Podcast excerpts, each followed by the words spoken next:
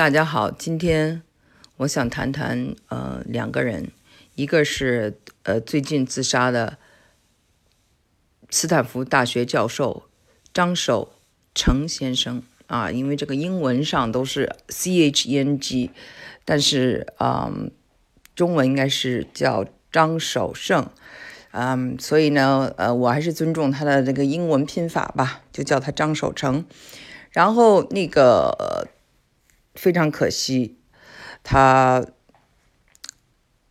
他家里人说他是忧郁症，那么是一种意外的死亡。然后呢，这是一个呃天才的科学家，对世界都做出了杰出的贡献。可是他去世以后呢，美国的主流媒体，包括嗯斯坦福大学校长啊、物理系的主任啊，都没有出来有一个正式的悼念。嗯，因为布什老总统的这个葬礼，还有遗体告别仪式，我去参加了嘛。那种隆重呢，是非常有仪式感的。其实美国是很很注重仪式感的，这这让我有些唏嘘吧。然后又让我想起了另外一个人，因为也是最近十二月十三号是南京大屠杀纪念日嘛。另外一位就是非常杰出的华人，叫做张纯如。张纯如呢？他是，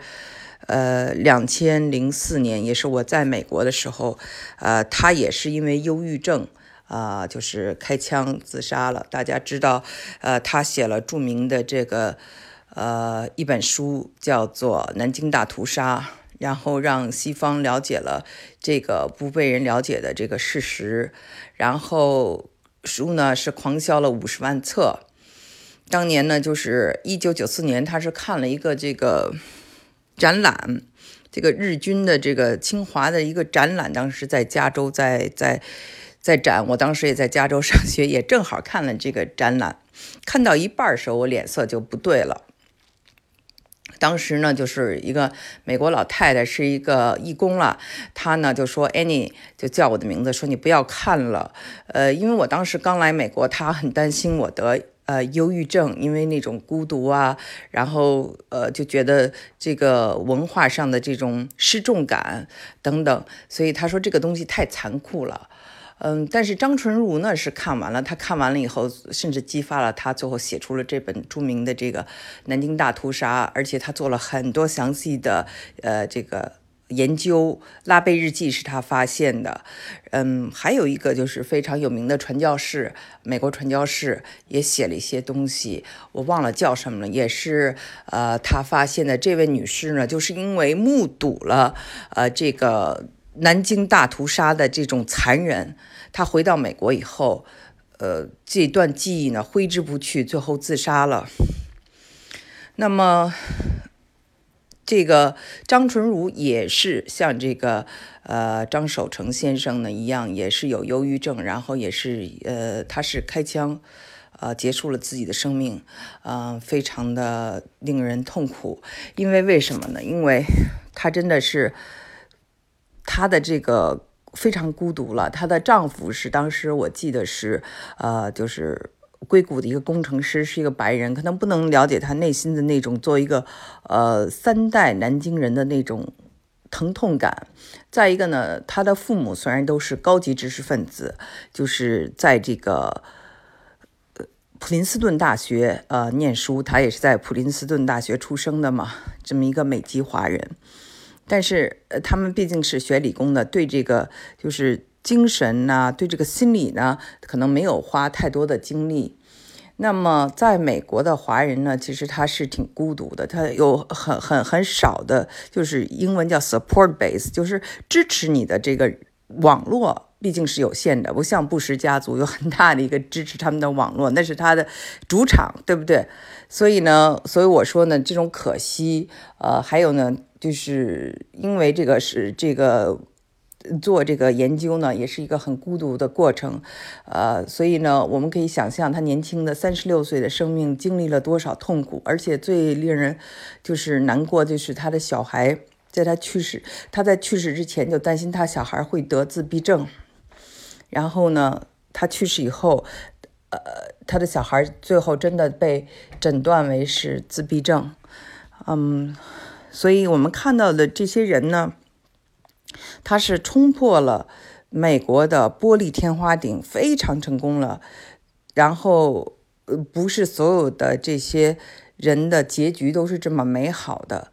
嗯，正好这两个人凑到，两位姓张的人都凑到这个十二月这儿，呃，一起的，就是，呃，一个是南京大屠杀，一个是这个十二月一号的这个张张教授的离世，嗯，就让很多这个在美的华人呢就觉得很感慨哦，我们是这么的孤独。嗯，我呢就想起哈，就是因为这两天呢，我收到了我。北京二中的老师，呃，他呢，嗯，跟我的这个写的信，就是他七十多岁了，叫范老师，是我非常尊敬的一个老师。他又出书了，他出书了以后呢，还在不断的这个笔耕，然后就向我问好。我我呢，就是跟我的这个学校啊，呃，一个好的学校呢，我觉得就是很有意思。光跟你联系的不仅仅是你的同学，还有你的老师、你的校长。我呢，我记得当年呢，我们在高中的时候，我们的那个老师呢就。班主任是学俄语的，但是他会把他以前的这个学生啊，从普林斯顿招回来，让他们在暑假时候给我们教教英文，了解一下美国文化。其实对于一个就是升学率来说没有任何好处，但是对我们一生呢，却是一个非常就是扩大视野的一个机会。他那个同他的那个学生呢，是当年的这个嗯北京市高考状元，然后。在普林斯顿大学学那个，呃，就是叫 urban planning 然后。然后他回来了以后呢，给我们带来了很多的活力，是一个文化的窗口。还有我记得就是说，我当年呢，就是，嗯，就是去看。回到二中，我们的那个校长呢，他呢就是呃带我这个参观校园，然后还呃请我喝现磨的咖啡，还听着爵士乐，就是他有一种与生俱来的这种审美，而且非常的随和。就是那最重要的就是说，我在呃一九呃九七年九八年吧出出版过一本书，叫做呃从北京到加州。这本书呢是由中国社会出版社出版的。那么我当时这个书稿呢，就是我的一个二中的老师，呃到处帮我奔走找出版社，而且还帮我写序。最后还在北北京晚报上介绍我，就是就是一个爱才，对学生的爱护，呃，也不是图我什么，其实他都没有教过我，然后也不是我的班主任，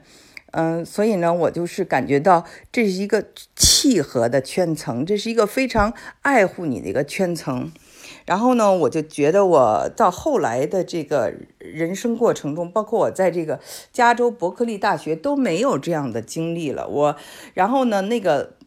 呃，我的这个范老师他说他还记得我在有一篇文章里写的那个对二中的那那些话，他那天又通过微信发给我了。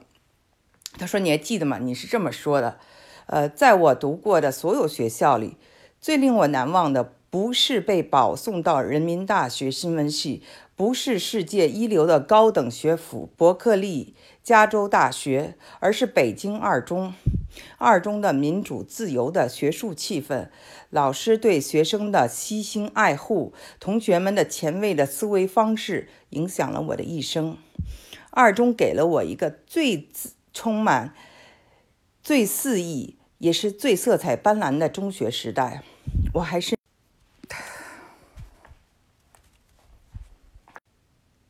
抱歉啊，刚才有一个电话进来了。呃，我我接着念我我写的那段文章哈。我还深深的记得，当时我因为写作、外出采访及各种课课外活动，有时会耽误课程，但北京二中的老师从未批评或阻拦我去追求自己的目标。也正是为了这份信任与宽容，我在课业上相当努力，成绩从未落下。二中所教给我的是一种概念、一种意向和一种生活态度。这就是我对二中的这个感受。我为什么要把这个提到这个我的一个呃，跟这个华人在闯荡美国中的孤独感，呃，要相提并论呢？因为我自己就是在想哈，就是说我我的小孩子，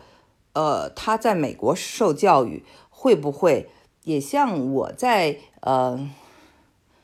北京二中一样，是得到老师这么多的爱护，得到跟老师成为一生的朋友。嗯，老师七十多岁住在养老院，我们还联系呢。我也我想这种感情，嗯，在美国会有吗？嗯，我们的小孩会不会除了就是说，我们华人小孩除了我们的父母在意，别人根本就不在意你呢？嗯，因为确实是这样的，我们看到呃很多的这个父母啊砸钱让小孩学呃各式各样的东西，在美国，但是呢，嗯，真正的在学校经常是被老师忽视的，或者他们就觉得是一群很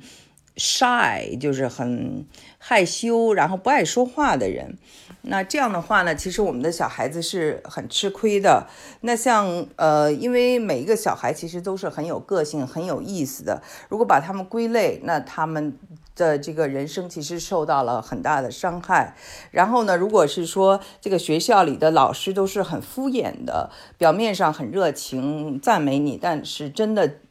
对你的个性不了解，或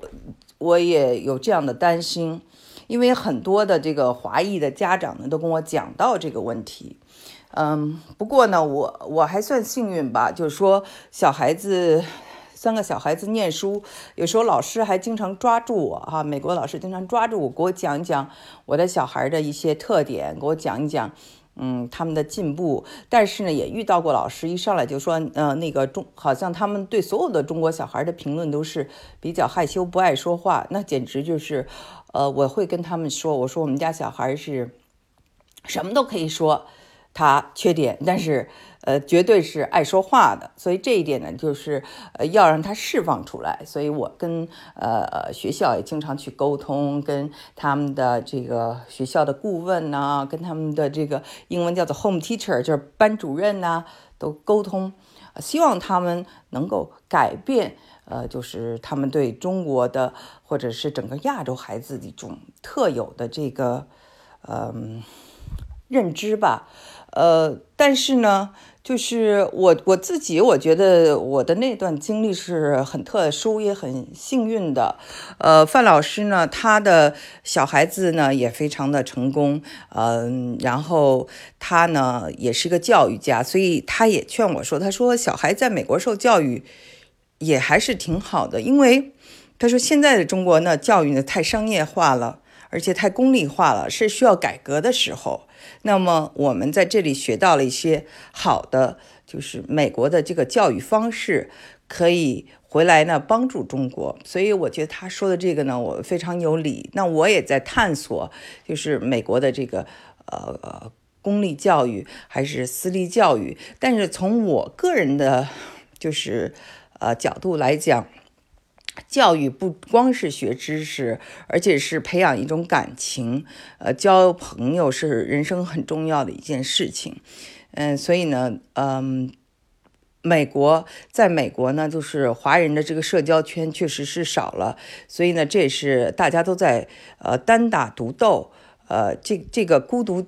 是非常孤独的。所以有的时候呢。嗯，我去会去参加一些很多的华人的活动啊，需要买桌子啊，或者需要去赞助，我一般都会去。然后有的人呢就会说说啊，这个活动就是这么差，或者说啊，我都不愿意跟华人来往，嗯，你怎么还老去呢？意思就是说，好像你英文挺好的，你为什么还要老去华人的地方呢？我就觉得哈，就是说我们自己华人都瞧不起自己，自己都不团结，那真的就是以认识几个美国人为荣。这个其实我觉得是一种非常不自信的表现。嗯，我们看到的这个情况就是大家其实是蛮孤独的，尤其是那种特别成功的人，不说那个中产了，就是说有些他他跟中国的一些中产比起来，他工资就这边哦能拿了十几万美金，我的生活已经相当好了，他已经乐此不彼了。就是他可能没有那种在顶尖的这像我们刚才所说这二张的这样的孤独感。但是呢，我觉得那个还是回到我们在中国的这个呃主流文化里，体会过什么叫做契合的圈层和互相的扶持与帮助。那我们就知道，这个在了在在美国，你别瞧不起自己人，自己人还是要跟自己人有一种团结，起码就是你是一群人，你不是一个人。